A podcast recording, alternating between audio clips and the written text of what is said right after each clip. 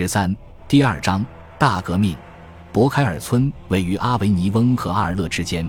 一七九三年七月末，拿破仑写了《博凯尔晚餐》，用虚构手法描述了当地旅馆的一次晚餐。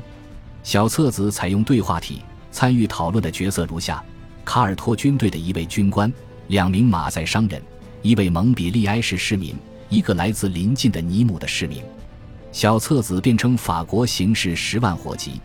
所以人们必须支持巴黎雅各宾政府，否则欧洲暴君和复仇心切的法国贵族就会取胜。代表拿破仑的角色对卡尔托评价颇佳。今天这里有六千人，不出四天就会有一万人，并声称卡尔托的全部战损仅有五死四伤。同样的，他预言以马赛为大本营的联盟派反对者将面临凄惨下场。拿破仑忍不住指涉自我，攻击保利。因为最富有的家庭支持共和国统一，他就劫掠没收他们的财产，还与所有留在我军之人的祖国为敌。小册子反映拿破仑确实是雅各宾分子，他用讽刺口吻评价联盟派，每个知名贵族都急切盼望你们胜利。其他用餐者只开了六次口，而且其发言的主要作用是引出军人的雅各宾式反驳，最终。他的雄辩说服了大家，他们痛饮香槟，一直喝到凌晨两点，变得无忧无虑。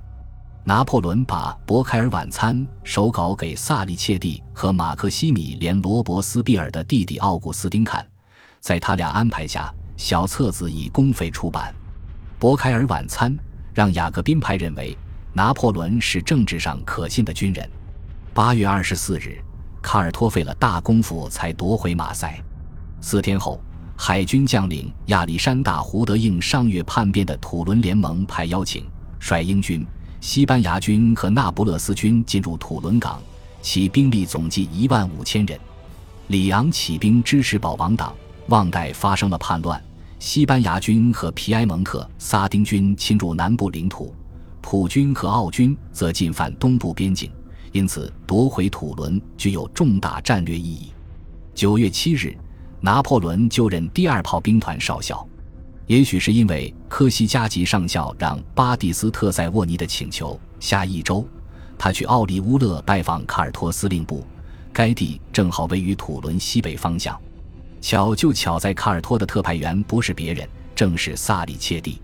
南方军团右翼炮兵指挥官多马丹上校已经负伤，副指挥官佩里耶少校不在队，卡尔托几乎不懂炮兵。正在物色替代人选，萨利切蒂与同僚托马德加斯帕兰劝卡尔托选拿破仑，尽管他只有二十四岁。拿破仑猜测巴黎军校的教育是他获得首次重大突破的决定因素。他后来说，炮兵部队缺少饱学知识，全由中士和下士指挥。我了解炮兵军务，绝大部分法军军官是贵族，此时。大量贵族或移居国外，或被斩首，这严重削弱了军队的力量。所以，拿破仑的年龄被忽视了。当然，他的盟友萨利切蒂监督卡尔托的任命，这一点也帮了他。萨利切蒂和加斯帕兰私下回报巴黎，称卡尔托无能。卡尔托在土伦和奥利乌勒之间部署了八千人，让拉普瓦佩将军另率三千人驻于城市的拉瓦莱特一侧。但卡尔托不打算进攻。十月九日，萨利切蒂和加斯帕兰已让拿破仑获得土伦城外所有炮兵的指挥权，因为炮兵显然会在战斗中发挥主导作用，他变成了围城战的中心人物。不久，萨利切蒂和加斯帕兰向巴黎报告称，炮兵军官里只有波拿巴清楚自己的所有职责，他的担子太重了。后半句不对。拿破仑永远不嫌工作多。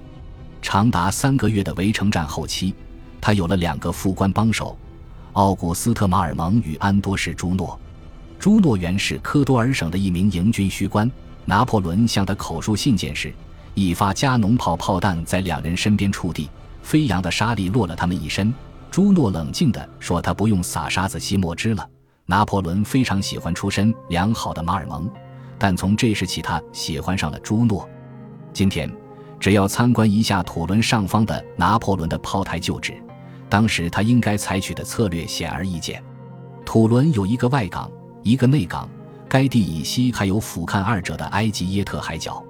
要掌控海港，拿破仑向战争部长让巴蒂斯特·布绍特报告称，得先掌控埃及耶特。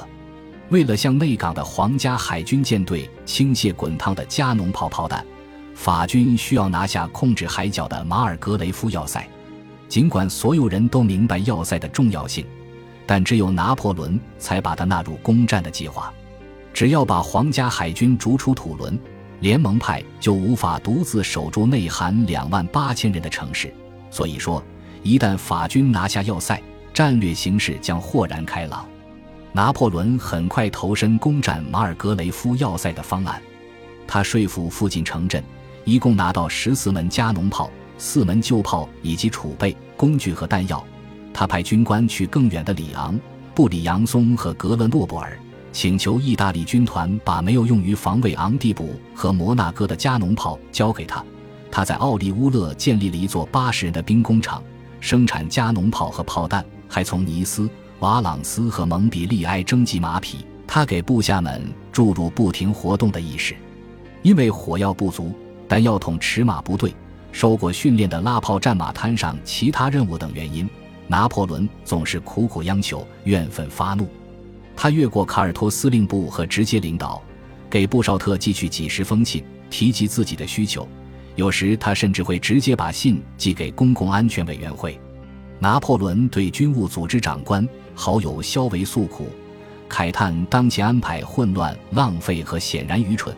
他绝望地说：“军队补给全凭运气。”他写给萨里切蒂和加斯帕兰的典型信件称：“人可以二十四小时不吃饭，必要时也可以三十六小时不吃，但不能三分钟没有火药。”拿破仑的信显示他干劲充沛，工作积极，且事无巨细地关心从配给价格到正确修筑栅栏的一应事务。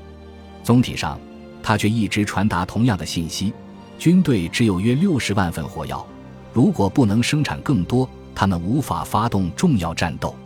十月二十二日，拿破仑致信公共安全委员会，他说自己所属兵种不受重视，所以深感痛苦，并补充道：“我必须立刻无知和他引起的卑劣情绪。”感谢您的收听，喜欢别忘了订阅加关注，主页有更多精彩内容。